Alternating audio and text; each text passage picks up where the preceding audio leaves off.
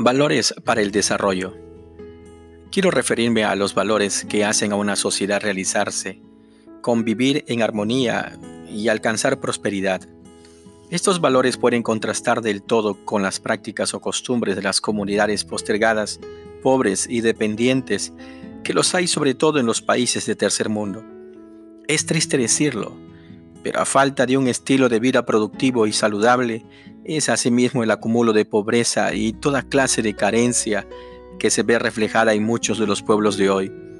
Por valores de desarrollo entendemos las buenas prácticas de eh, limpieza, orden, puntualidad, responsabilidad, honradez, deseos de superación, respeto al derecho de los demás, respeto a la ley y a los reglamentos, gusto por el trabajo, cultura del ahorro y la inversión valores que propician el desarrollo y que consiguen impulsar una sociedad hacia la modernidad y progreso en todos sus aspectos, no solo materiales, sino espirituales. Valores que los he visto puesto en práctica en ciudades americanas ricas, a donde viajo con frecuencia, y lo veo de manera continua en algunos distritos de condición media alta de la capital de mi país en Latinoamérica, en comparación con ciudades y pueblos del interior en situación de pobreza. La responsabilidad de hacer cambiar los antivalores es competencia de todos los sectores de la comunidad. La educación en estos principios debe partir desde la familia, continuando por la iglesia, luego la escuela, las empresas y también el Estado. ¿Qué malas costumbres debemos de desterrar? Veámoslo en el siguiente orden.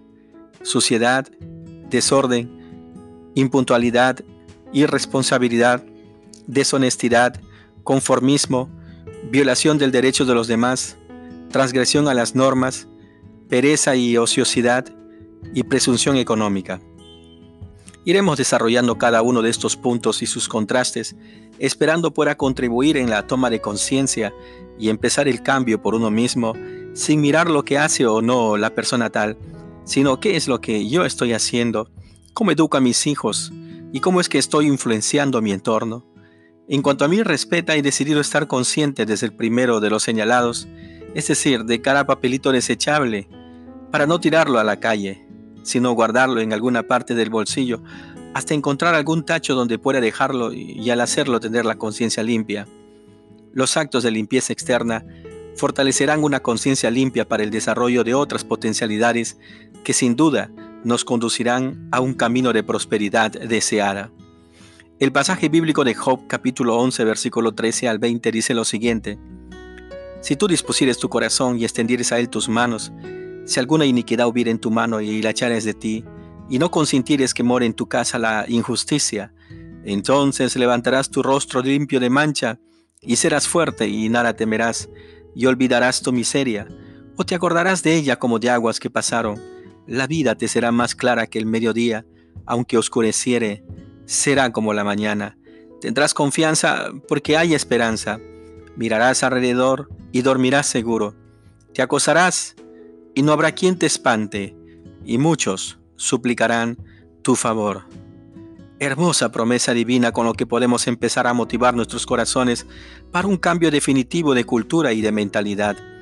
De la puesta en práctica de estos principios dependerá no solo nuestro desarrollo, sino el de nuestros pueblos. Si establecemos nuestras vidas sobre estos eternos y universales valores del desarrollo, no estaremos postergados ni seremos destruidos.